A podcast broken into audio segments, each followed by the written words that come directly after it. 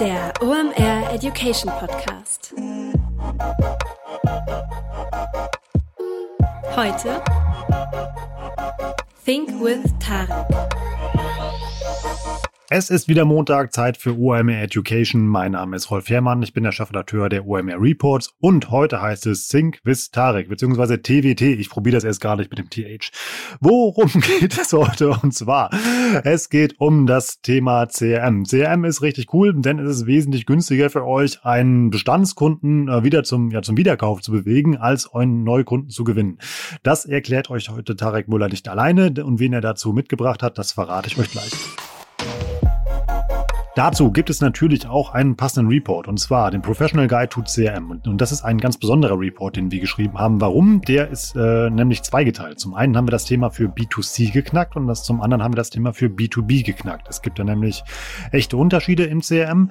In beiden Fällen könnt ihr euch damit eine komplette CRM-Strategie erarbeiten. Da sind über zehn Templates drin. Ihr könnt also den Report durcharbeiten, die Templates parallel ausfüllen und dann liegt vor euch nachher auf dem Tisch ähm, ja eure perfekte CRM-Strategie hoffentlich.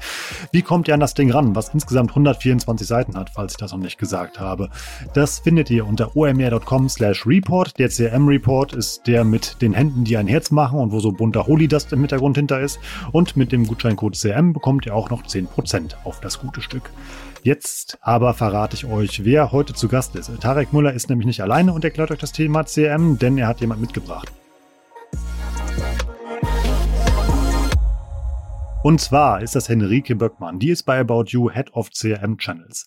Man merkt, die beiden sind richtig große CRM-Fans und das zu Recht, denn CRM hat für About You eine ganz große Bedeutung. Die verraten halt zum einen, wie sie das machen. Das heißt eben halt, welche unterschiedlichen Strategien sie im CRM fahren, erklären auch, ob es nationale Unterschiede gibt und was ich besonders spannend fand, ähm, wann sie zum Beispiel auslösen, wann Leute halt Gutscheine bekommen und wie sie festsetzen, wie hoch so ein Gutscheincode ist. Die lassen also richtig tief blicken, wie About You sein CRM-System aufgebaut hat. Ich habe eine Menge gelernt gelernt. Ihr bestimmt auch. Viel Spaß beim Hören und jetzt mitten rein in die Folge mit Tarek und Henrike. Hallo Tarek. Hallo Rolf. Worüber sprechen wir heute? Heute sprechen wir über CRM. Und da habe ich äh, auch direkt eine Kollegin mitgebracht, äh, Henrike, die das Thema bei uns leitet, aber vielleicht stellt sich selbst kurz vor, Henny. Hallo Henrike, sag doch mal, wer du bist und was du bei About You machst. Ja, sehr gerne. Ähm, auch erstmal hi von mir, Tarek Rolf. Ähm, danke, dass ich heute dabei sein darf. Ähm, ich bin Enrico und seit mehr als äh, vier Jahren bei About You. Ähm, bin damals äh, frisch nach der Uni im Performance Marketing gestartet und ähm, dann habe ich zwischendurch auch mal Projekte gemacht, die ähm, nicht im Retail Core Business hängen, zum Beispiel Jobanzeigen nach Performance äh, Marketing Regeln optimiert und seit zweieinhalb Jahren bin ich dann eben für die CRM-Kanäle von About You verantwortlich. Es geht heute ja um CRM. Ähm, Tarek, willst du vielleicht kurz sagen, was CRM eigentlich ist und welche Zielsetzung und Relevanz das bei euch bei About You hat?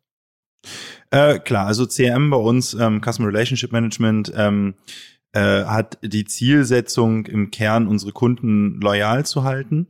Ähm, ich hatte ja in einigen der letzten Folgen schon erklärt, wie sozusagen unser Modell aufgebaut ist. Wir schaffen es in der Regel nicht, einen Kunden bei der Kundenakquise direkt mit der ersten Transaktion profitabel zu bekommen. Ähm, wir hatten in, in, den letzten zwei Folgen zusammen mit Alex auch teilweise über den Customer Lifetime Value gesprochen äh, und darüber, dass wir sozusagen den, die initialen Kundenakquisitionskosten eben auch dadurch wieder reinholen, dass wir darauf spekulieren, in Anführungsstrichen, dass der Kunde wieder bestellen wird und in einer hohen Frequenz wieder bestellen wird. Du hattest ja gesagt, man braucht so ungefähr 2,5 Bestellungen bei euch, bis der Kunde profitabel ist. Genau, das ist im Schnitt. Ne? Also es gibt auch Kunden, die sind in der Erstbestellung profitabel. Manche brauchen dann eher drei oder dreieinhalb, aber im Schnitt braucht der Kunde ähm, zwei, zweieinhalb Bestellungen, bis er profitabel ist. Und ähm, 80, über 80 Prozent unserer ähm, Transaktionen und Umsätze werden über Bestandskunden gemacht. Insofern ist es für uns ein enorm hoher Hebel, wie für jedes andere Transaktions getriebene Geschäftsmodell natürlich auch die Wiederkauffrequenz der ähm, Bestandskunden hochzuhalten und das möglichst ohne, dass sie über Paid-Kanäle gehen, also möglichst eben organisch die Kunden wieder reinzuholen. Das ist die Aufgabe von Henrikes Team in, in Kürze sozusagen. Henrike, dann erzähl uns doch mal, wie ihr das macht und welche Kanäle ihr dafür bespielt. Ja, sehr gerne. Ähm, wir haben natürlich die äh, typischen Kanäle wie Marketing-E-Mails, Push-Nachrichten oder Printmailings. Ähm, vielleicht weniger typisch ist, dass wir bei About You auch ähm, bestimmte Flächen in der App belegen können. Also wir haben noch einen On-Site-Kanal. Ähm, darüber hinaus haben wir aber auch kanalübergreifende Themen. Ähm, ja, das kann man sich dann ein bisschen so wie so eine Matrix vorstellen. Die Themen gehen halt also über, ähm, über alle Kanäle hinweg. Ein Beispiel dafür wäre der äh, CX-Monitor, also Custom Experience Monitor. Hier schauen wir dann äh, ganz systematisch, wo ein Kaufprozess mal nicht ähm, optimal verlaufen ist, gemessen an unseren internen Standards. Und ähm, dann fahren wir eben gezielt Gegenmaßnahmen, zum Beispiel in Form von einer Entschuldigungsnachricht. Mhm. Kannst du das kurz erklären? Also ich bin ein unzufriedener Kunde, also ich habe einen Kauf abgebrochen oder sowas, oder was verstehe ich darunter? Ja, ein Beispiel wäre, dass äh, zum Beispiel die Lieferung nicht ähm, in dem versprochenen Zeitfenster geschehen ist. Und dann messen wir das, ähm, haben dann auch ähm, ja eine Bewertung, wie, wie schlimm äh, sozusagen das ähm, Verfehlen unserer internen Standards war. Und ähm, basierend darauf ähm, fahren wir dann eben die ähm, Entschuldigungsnachrichten. Genau. Ähm, Kannst noch, du, ja? Kannst du uns verraten, welcher Kanal dabei der erfolgreichste ist, um die äh, Kunden zu erreichen? Ähm, ja, da sind zum Beispiel ähm, E-Mails eigentlich ähm, sehr erfolgreich, weil das eben auch ähm, nah an der Bestellung ist. Sprich, das ist auch vom äh, Kunden erlernt, dass eben ähm, bestellbezogene Informationen auch äh, über den E-Mail-Kanal eben verschickt werden. Das ist ja ein recht breites Feld an Aufgaben, was ihr da betreut. Toll ist ja immer, dass ihr euch mal, äh, dass ihr uns immer mal ähm, bei euch in die Organisation reingucken lasst. Das heißt, wie ihr das umsetzt. Magst du uns mal das verraten, wie das äh, Thema CRM bei About You aufgehängt ist? Ja, also CRM ist bei uns, ähm, in, ich sag mal, organisatorisch etwas äh, ungewöhnlich aufgehangene Organisation oder Abteilung. Ähm, sie hängt nämlich im Tech-Bereich, das heißt bei Sebastian ähm, Betz, meinem Co-CEO äh, und aber auch so ein bisschen im Marketing. Also es ist für uns auch tatsächlich so eine Art Hybridabteilung aus Tech und Marketing, aber in der Tendenz, und da mussten wir uns eben entscheiden, so ist es jetzt mehr Tech oder mehr Marketing, haben uns tatsächlich für Tech entschieden. Ähm, Henrike hat ja auch gerade schon ein bisschen ausgeführt, dass für uns CRM eben nicht nur in Anführungsstrichen Push-Notifications und E-Mails sind, das ist so normalerweise eigentlich CRM, ja, sondern eben deutlich erweitertes Feld, ähm, beispielsweise hatte Henny auch schon angesprochen, On-Site-Nachrichten. Ja, On-Site-Nachrichten kann dann sein, dass wir Kunden zum Geburtstag gratulieren, wenn er auf unsere Website kommt. Kann sein, dass wir ihm darüber informieren, dass sein Paket auf dem Weg ist, dass sein äh, Refunding stattfinden wird, aber auch irgendwelche ähm, pers personalisierten Empfehlungen. Ähm, zum einen, zum anderen hat Henrike auch gerade schon ähm, den Custom, die Custom Experience Monitoring äh, angesprochen. In dem Team liegt zum Beispiel aber auch unser VIP-Programm. Das sind unsere besten Kunden. Ähm, und vieles mehr und vieles davon bedarf halt die Nähe zur Business Intelligence Abteilung bei uns und zum Tech-Bereich und auch zu der, äh, zu der ganzen, ich sag mal, Frontend, ähm, zu den ganzen Frontend-Teams, ja. Ähm, beispielsweise müssen wir wissen, was ist denn das eigentlich für ein Kunde? Welchen sogenannten, also bei uns nennt sich das Customer Score hat der. Das heißt, jeder, der bei uns einkauft, kriegt ab der ersten Bestellung Customer Score. Das ist bei der ersten Bestellung noch relativ ungenau, weil wir bei der ersten Bestellung recht wenig darüber wissen, wie gut dieser Kunde, wie wertvoll dieser Kunde für uns ist, aber über die Zeit wird das eigentlich immer besser. Ja, wir, wir müssen diesen Customer Score wissen, beispielsweise in der Frage, wie doll entschuldigen wir uns jetzt beim Kunden. Entschuldigen tun wir uns immer, aber packen wir zum Beispiel noch einen Voucher rein, ähm, das kann sogar sein, dass wir den Kunden eine handgeschriebene Karte schicken, ja.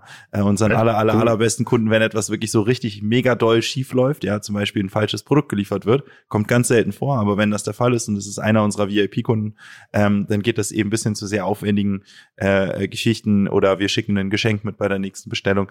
All diese Entscheidungen werden bei uns natürlich nicht manuell getroffen, sondern technisch äh, und bedarf halt ähm, recht viel Nähe und recht viel Daten. Deswegen ist die CRM-Abteilung bei uns eben auch im Tech-Bereich unter der Business Intelligence-Abteilung angesehen angesiedelt. Ähm, auch Thema Personalisierung spielt natürlich eine große Rolle. Äh, und auch die Frage, also ich hatte eingangs ja gesagt, die, das Ziel ist natürlich immer die organische Rückgewinnung oder Wiedergewinnung der Kunden oder auch äh, Erhöhung der Bestellfrequenz. Das klappt natürlich nicht immer, dass das rein organisch funktioniert. Das heißt, ab einem gewissen Zeitpunkt muss man auch Paid-Kanäle dazuschalten. Auch da, ähm, auch die Entscheidung, ob man jetzt einen Paid-Kanal dazu packt, wie zum Beispiel ein, eine Printpostkarte zu schicken oder ähm, äh, ja, Facebook-Ads zu schalten etc., muss eben auf Basis verschiedener Datenpunkte getroffen werden, beispielsweise auf Basis des Customer Scores, aber auch auf Basis der, ähm, der Wahrscheinlichkeit der, des Wiederkaufes. Weil was man ja nicht machen möchte, ist quasi einem Kunden einen Gutschein schicken oder eine Paid-Ad ausspielen, obwohl der Kunde höchstwahrscheinlich sowieso in den nächsten Tagen bestellt hätte. Ja, dann hat man eigentlich keinen inkrementellen, äh, keine inkrementellen Mehrumsätze erzielt. Die Bestellung wäre so oder so reingekommen. Man hat aber einfach letztendlich Geld aus dem Fenster geworfen. Ja. All das jetzt ein paar Beispiele sozusagen, warum die Aufhängung aus unserer Sicht im Tech-Bereich vom, vom CM-Bereich sehr viel Sinn macht, auch wenn das mei also meines Wissens zumindest eher ungewöhnlich ist. Meistens ist CM eher im Marketing aufgehangen. Aber dann äh, lasst uns doch mal ähm, auf das Team gehen. Wie viele Leute arbeiten eigentlich bei euch im CRM?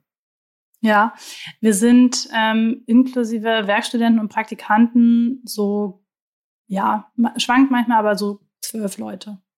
Und, und Festangestellte, Henrike? Ich weiß es ja selbst nicht, ist ja nicht mein Team. Jetzt wirst du das. äh, da müssten wir aktuell sieben sein. Ja. Ja, und ich glaube, was halt, was halt spannend ist sozusagen ähm, an dem Team, oder ich finde es zumindest spannend, ist, ähm, also deswegen ist Henrike ja auch hier, dass es eben ein Hybrid ist aus Tech und Marketing und äh, wir uns, wie gesagt, dafür entschieden haben, es in der Tech anzuordnen, dass aber das Team eigentlich zum guten Teil aus Ex-Online-Marketing-Leuten besteht. Ne? Also Henrik hat bei uns nach dem Studium im Performance-Marketing angefangen, hat halt eben, ich sag mal so ein bisschen in Anführungsstrichen, bei uns die Performance-Marketing-Schule durchlaufen ne?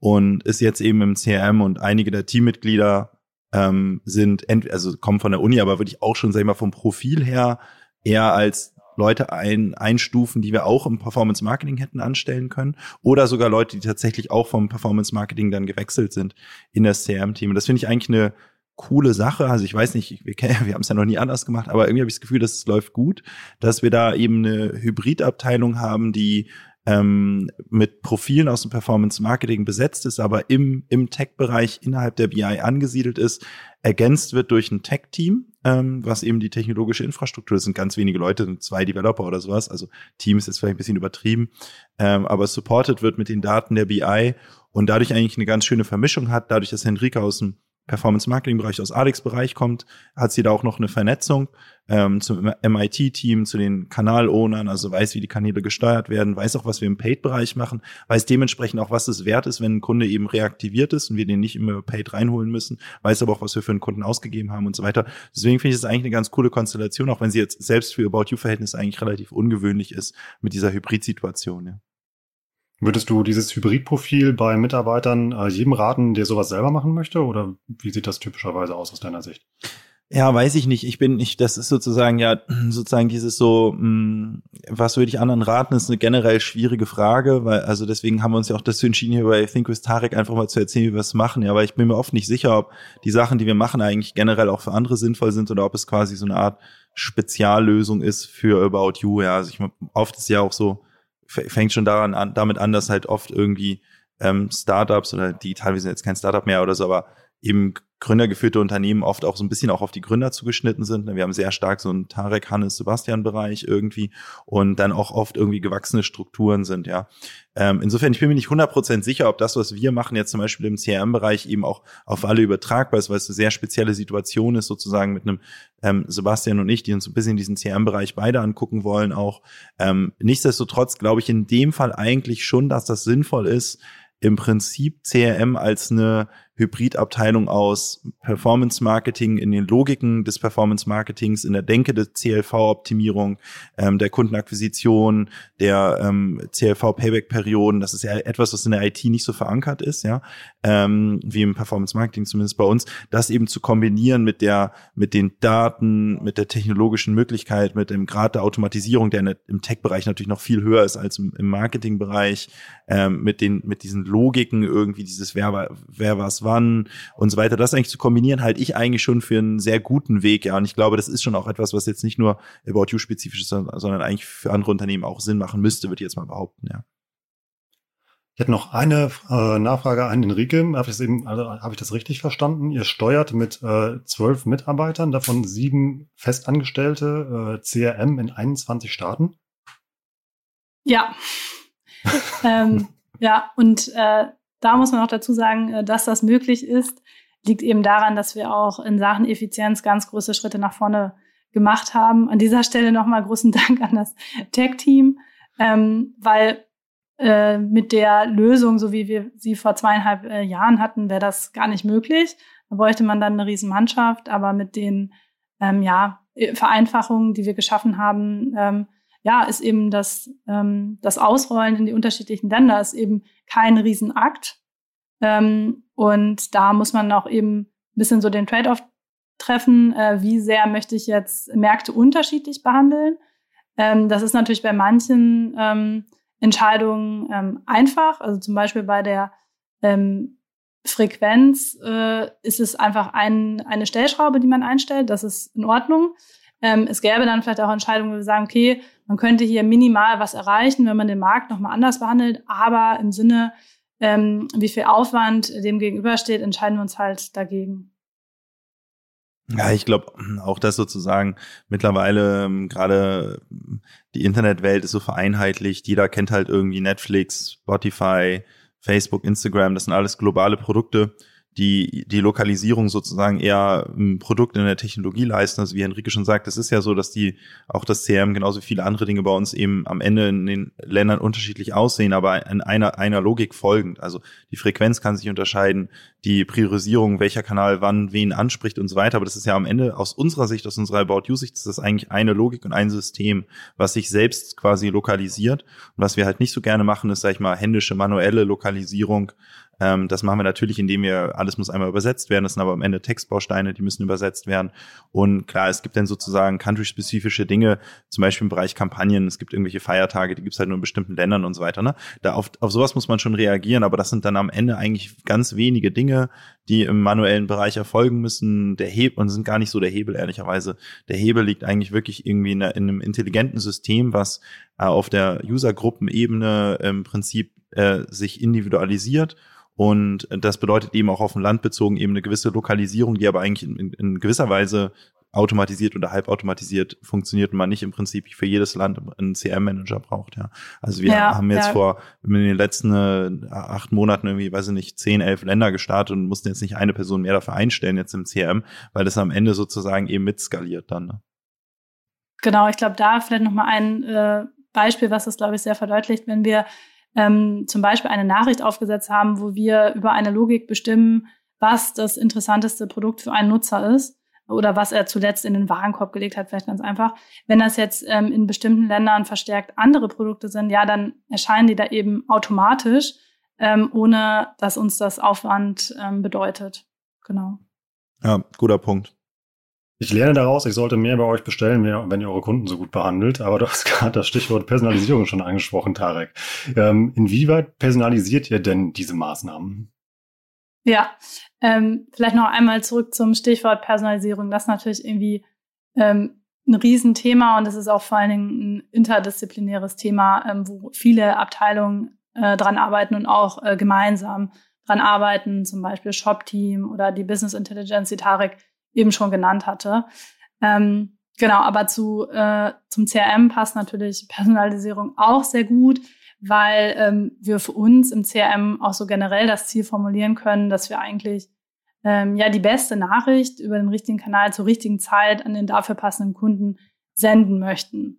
Ähm, das ist natürlich erstmal so recht vage und um das irgendwie konkret zu machen, äh, muss ich ähm, Ziel-KPIs haben, damit ich eben sagen können, was ist denn das Beste ja, oder zumindestens ähm, sich, äh, damit wir uns an dieses Optimum äh, vom Besten halt Stück für Stück äh, ranrobben können und äh, zum Beispiel beim Testen zwischen zwei Optionen objektiv entscheiden können. Ähm, ja, und auf so eine Ziel-KPI wurde sich auch ähm, marketingweit geeinigt. Und die Marketing Intelligence und Technology ähm, Abteilung, die macht die auch ähm, sehr gut operativ verfügbar. Ich glaube, hier haben Alex und Tarek auch schon äh, recht ausführlich zu gesprochen. Ähm, aber das ist einmal so die Basis für uns. Wir haben eigentlich eine Ziel-KPI, auf die wir hin optimieren können. Ähm, und im zweiten Schritt ordnen wir dann unsere Möglichkeiten nach ganz simplen Dimensionen, also wer, was und wann, wer bekommt was, wann. Ähm, und das Wer ist dann in unserer Definition so statische oder zumindest recht statische Info wie ähm, wie alt ist man, welche Sprache, welches Geschlecht, ähm, auf welchem äh, Opera Operating System ist der Nutzer unterwegs, ähm, alles, was so recht konstant gleich bleibt. Ähm, beim Wann das ist dann eben ein bisschen spannender. Es ist die dynamische Info, ähm, auch oft Trigger genannt. Ähm, ganz klassisches Beispiel wäre hier, wenn ein Nutzer was zum Warenkorb hinzufügt, aber dann nicht konvertiert. Ähm, oder aber ähm, es passiert eben was bei uns im Shop. Also zum Beispiel das Pricing-Team spielt ähm, Preisreduktionen ein und davon äh, sind Produkte bei bestimmten Nutzern auf der Wunschliste. Das ist, äh, könnte auch so ein Trigger sein. Ähm, ja, und last but not least eben das Was, die Nachricht. Ähm, da ist natürlich wichtig, welcher Kanal, was ist irgendwie die Subject Line, was ist der Inhalt, was bei uns ja irgendwie Produkte sein können, Markenlogos, Call to Actions und so weiter. Ähm, also im Endeffekt habe ich wirklich unzählige Optionen. Und wir haben für uns grundsätzlich erstmal ein Minimum definiert. Äh, wir unterscheiden eben immer nach Geschlecht, nach dem Land beziehungsweise vor allem der Sprache. Und äh, ganz wichtig im CRM, wir berücksichtigen natürlich, welche Permissions wir überhaupt auf einem Nutzer haben. Also habe ich überhaupt äh, den Newsletter Double Opt-in für einen bestimmten Kunden oder nicht. Ähm, davon ausgehend waren für uns wirkliche Low-Hanging Fruits die User-Events als Trigger ähm, abzufrühstücken, könnte man sagen. Also, dass man eben darauf reagiert. Ähm, dann so ein bisschen für uns die Königsdisziplin ist dann eben, diese Nachrichten zu feintunen, basierend auf den Kundenpräferenzen. Also, welcher Kunde ähm, kriegt überhaupt einen Gutschein oder wie hoch äh, ist dieser? Oder ähm, welcher Kunde könnte eben sale-lastigere Nachrichten bekommen und wen würde das eher abschrecken? Ähm, das heißt, wir haben also äh, ein Minimum, darüber hinaus jede Menge Optionen und die priorisieren wir dann eben nach ähm, Business Value und Umsetzbarkeit. Und äh, dann vielleicht noch ein letztes Wort zur ähm, Umsetzbarkeit. Also grundsätzlich äh, sind die Ideen nicht das Problem, davon gibt es viele, sondern die Schwierigkeit bzw. die Hürden liegen dann eher so in der Umsetzbarkeit auch im technischen Sinne. Ähm, wie erfolgt denn die Umsetzung? Das habe ich ja mittlerweile mal bei euch gelernt, dass ihr wenig dem Zufall überlasst, sondern eigentlich immer eine Softwarelösung für irgendwas hat. Kommen, landen wir da wieder bei dem berühmten MIT-Team oder wie macht ihr das? Hm. hm nein, ähm, tatsächlich gibt's ähm, ein CRM-Tech-Team. Ähm, und das heißt, äh, wir nutzen auch nur ganz begrenzt ähm, externe Lösungen, tatsächlich nur dafür, um die eigentliche Nachricht zum Nutzer bekommen. Also bei E-Mail- und Push-Nachrichten sind das äh, Mailjet und Localytics äh, Falle vom Printmailing ist es äh, die Deutsche Post. Ähm, und der eigentlich spannende Part, also wer bekommt was wann, äh, das passiert eben in unserer Inhouse-Tech-Lösung, die das CRM-Tech-Team mit äh, meinem Team gemeinsam entwickelt. Ähm, was diese Tech-Lösung eben ausmacht, ist, ähm, außer dass sie halt die äh, ganzen personalisierten Nachrichten enabled, über die wir eben gesprochen haben, ähm, ist ein zweiter ganz wichtiger Punkt, dass wir automatisieren und effizienter werden, effizient bleiben. Ähm, mittlerweile sind wir in 21 Ländern unterwegs und äh, deswegen wäre ein sehr, sehr gutes Beispiel, ähm, dass wir mit wirklich minimalem Aufwand lokalisieren wollen. Das ähm, spielt sich dann oder äh, kann man zum Beispiel in der Toolstruktur wiederfinden. Also mit dem Aufsetzen von einer Kampagne kann ich die äh, wirklich automatisch in alle diese Länder ausrollen. Ähm, die Übersetzungen werden dann direkt aus einem anderen Tool eingespeist, wo der Übersetzer eben seine ähm, Übersetzung hochgeladen hat. Das ähm, ist also äh, wirklich sehr zentral für uns und ja, alles, im alles in allem eine mega spannende Situation, dass wir eben äh, dieses Tool immer weiterentwickeln und dann eben ähm, das machen können, wo wir irgendwie den größten Business Value vermuten.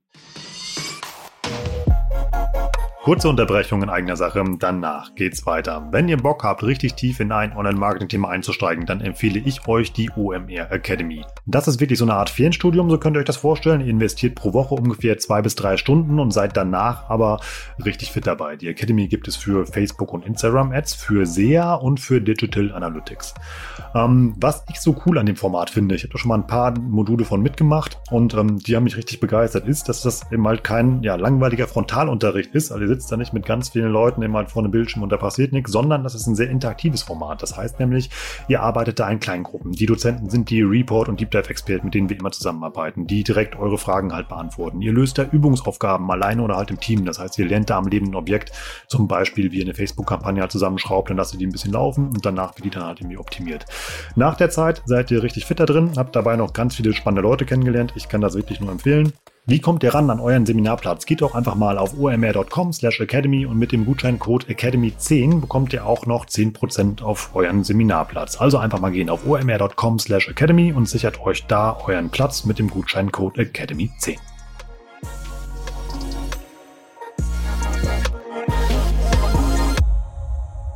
Wie bewertet ihr denn den Erfolg dieser Maßnahmen? Also woher wisst ihr, welche CRM-Maßnahmen etwas für euch bringen und welche nicht? Das Schöne ist ja, dass wir im CRM immer mit einzelnen Kunden reden. Ähm, und äh, deswegen kann man sehr, sehr schöne Holdout-Groups bilden. Ja, also wenn du beispielsweise rausfinden möchtest, macht das jetzt Sinn, irgendwie äh, einem Kunden irgendwie eine E-Mail nach einem bestimmten User-Event oder Trigger, ähm, wie Henny gerade ausgeführt hat, sozusagen zu schicken, dann ist eigentlich relativ easy. Dann gehst du halt hin und schickst es halt 80 Prozent der Kunden und 20 Prozent eben nicht. Und dadurch, dass du ja den, da, du hast sozusagen bei wenn, wenn du das quasi im Online-Marketing machst, so eine Art von AB-Test, hast du oft das Problem, dass du ja immer nur die erkennst, die dann am Ende konvertiert haben. Das heißt, du siehst nicht, was ist eigentlich, oder wie haben sich eigentlich diejenigen verhalten, denen du das geschickt hast, die dann aber nicht reagiert haben. Das heißt, kein Click-Event gemacht haben oder sonst was. Ja, also die sind für dich ja unsichtbar. Und das Schöne im CRM ist ja, du weißt ja, wem du es geschickt hast. Ja, das heißt, wenn der Kunde nicht gerade sich einen neuen Account erstellt, wo man davon ausgehen muss, dass es quasi in beiden Gruppen gleich oft passiert und eher selten ist, weißt du ja nicht nur, wer hat darauf reagiert, sondern du weißt auch, wer hat darauf nicht reagiert und was passiert eigentlich in der Folge mit diesem Kunden, beispielsweise in den nächsten Monaten. Das ist zum Beispiel so ein Zeithorizont, den du normalerweise im Online-Marketing bei Kampagnen gar nicht hast. Du siehst gar nicht, wen du erreicht hast, aber der nicht reagiert hat. Diesen Datenpunkt, der fehlt dir und du erst recht, selbst wenn die teilweise klicken quasi, kannst du oft nicht über einen extrem langen Zeitraum sozusagen verfolgen, was passiert eigentlich mit dem Kunden, ja. Und ähm, das ist das Schöne im CRM, das können wir äh, und so sind wir auch in der Lage, wirklich Langzeittests zu machen, was beispielsweise ähm, im Umgang mit Vouchern mega relevant ist. Ähm, Voucher ist, ist ist etwas, wo man im, im E-Commerce, also Gutscheine sozusagen vorsichtig sein muss. Es kann ein extremer Hebel sein, Kunden einen Gutschein zu schicken, äh, ist, ein, ist einfach ein extremer Hebel. Ja, der, die Kunden reagieren darauf, aber es zerstört natürlich auch enorm viel Marge. Also 10, 15 Prozent ist in unserem Geschäft halt extrem viel.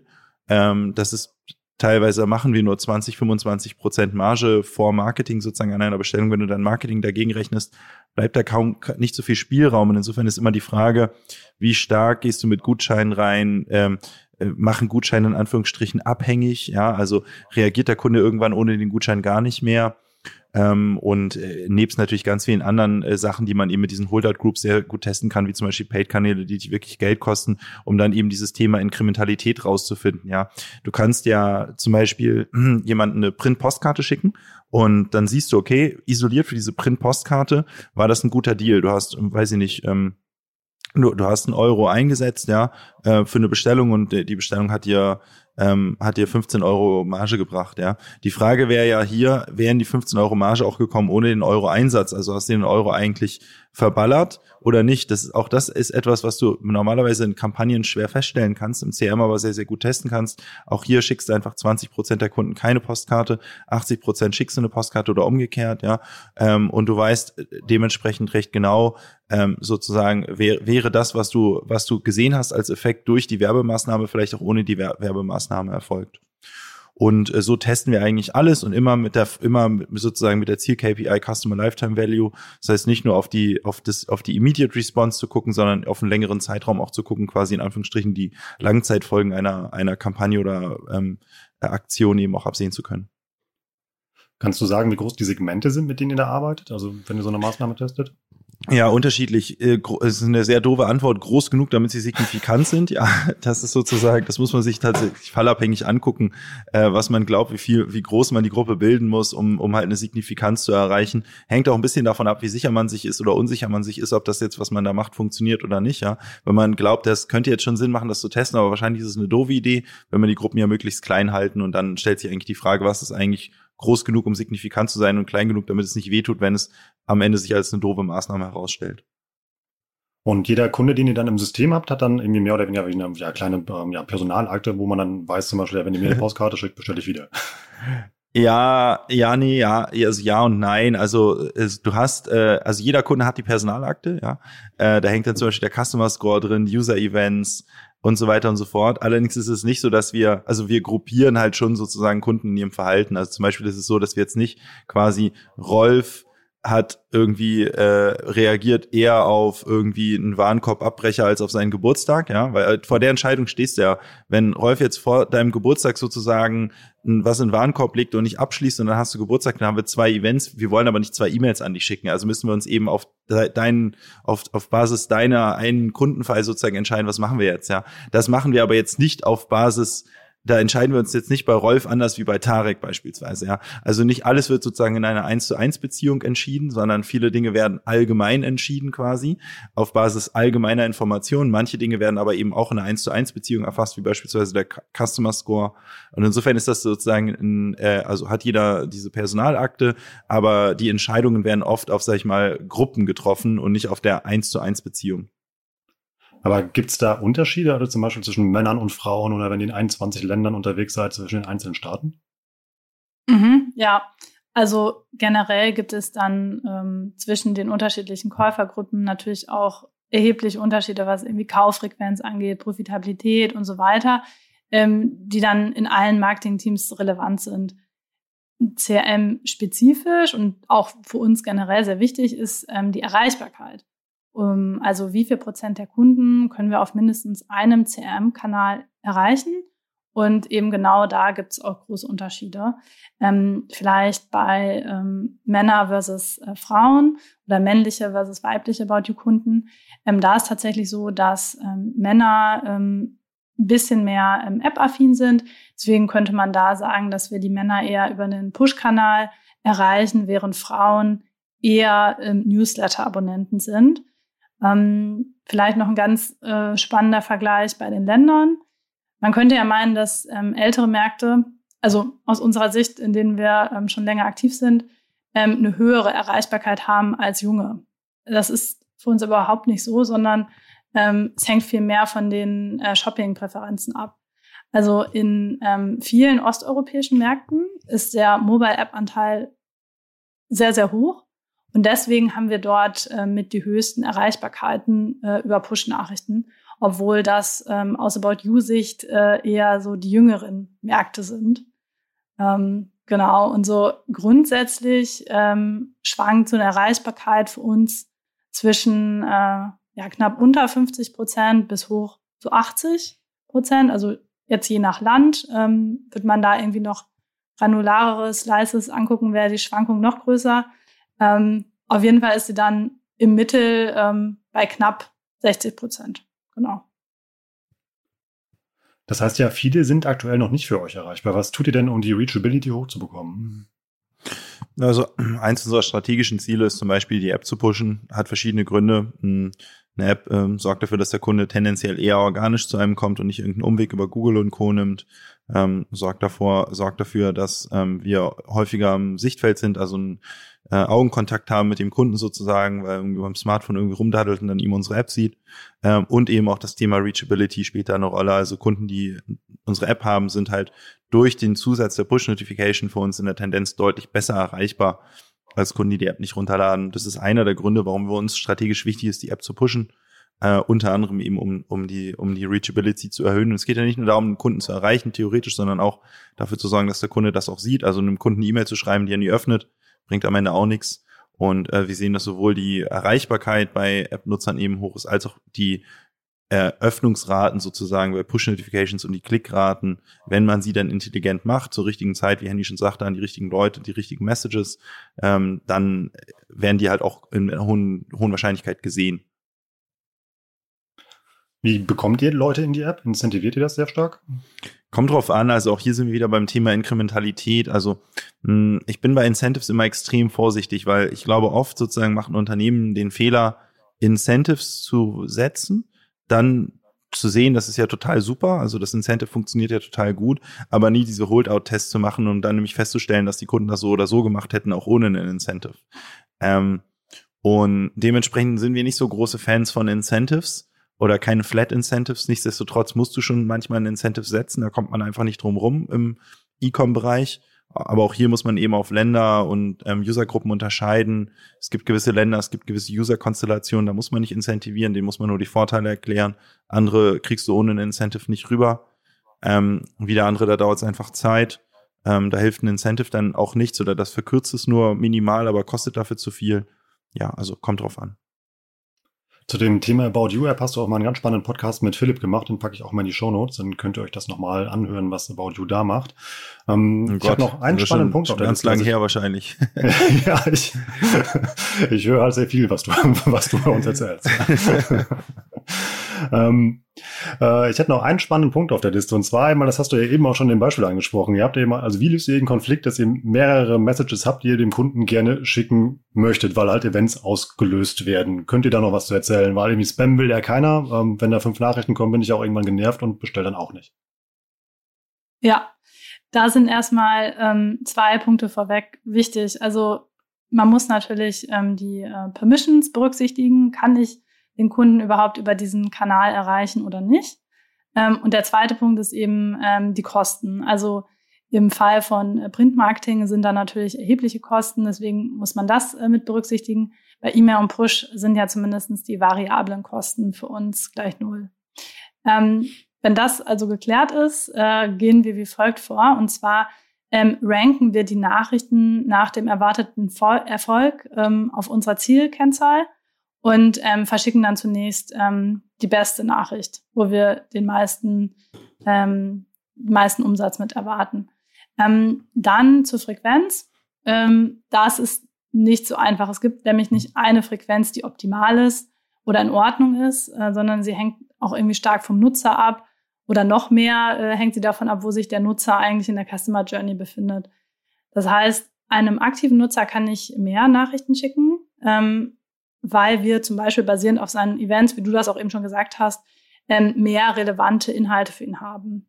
Also es muss nicht nur immer von, äh, von den Nutzer-Events abhängen, sondern ein Beispiel ist auch unsere äh, Größenerinnerung. Ähm, hier meldet sich der Nutzer an, wenn eine bestimmte Größe bei uns im Shop, die er eigentlich kaufen möchte von einem Produkt, nicht mehr da ist und wir können ihm Bescheid geben, wenn sie wieder auf Lager ist. Die Nachricht ist per se sehr, sehr relevant äh, und sollte nie äh, also würde nie als äh, Spam ähm, gelten, sondern ähm, da freuen die Nutzer sich, wenn wir ihnen diese Nachricht schicken können. Das heißt, ähm, was wir im operativen Sinn machen, äh, wir haben ein unteres Limit äh, von der Frequenz, also so viele Nachrichten schicken wir mindestens. Und dann haben wir noch ein oberes äh, Limit, ähm, wo wir sagen, okay, da ist es dann wirklich genug. Und dazwischen ähm, hängt das eben stark vom Nutzer ab oder eben von den Inhalten, die wir zur Verfügung haben. Verrätst du uns, wo diese Limits liegen? Ähm, das ist eben auch wieder nicht äh, so trivial. Das ist natürlich auch ähm, pro Land und pro Kanal ähm, unterschiedlich. Kann man natürlich ewig weitermachen und kleinere Slices bilden. Ähm, da muss man sagen, wir testen dann einfach ähm, und äh, robben uns dann pro Land ähm, an eine Frequenz ran. Und ähm, da ist bei sage ich mal, generischen Nachrichten ist irgendwie zwei pro Woche, ist ähm, ein unteres Limit, was man auf jeden Fall ähm, bei E-Mail und Push-Nachrichten äh, bringen kann. Also wo wir bei unseren äh, Nutzern keine negativen Effekte sehen und deswegen ist das äh, in manchen Ländern unter unser unteres Limit. Ähm, in anderen Märkten, wo das auch einfach äh, akzeptierter ist, liegt das Limit dann sogar noch höher. Das war wieder richtig spannend. Emil, vielen Dank für eure Zeit und dass ihr uns mal wieder habt tief in die Trickkiste von About You gucken lassen. Ich freue mich schon aufs nächste Mal und sage vielen Dank euch beide. Danke dir, bis bald. Danke, tschüss.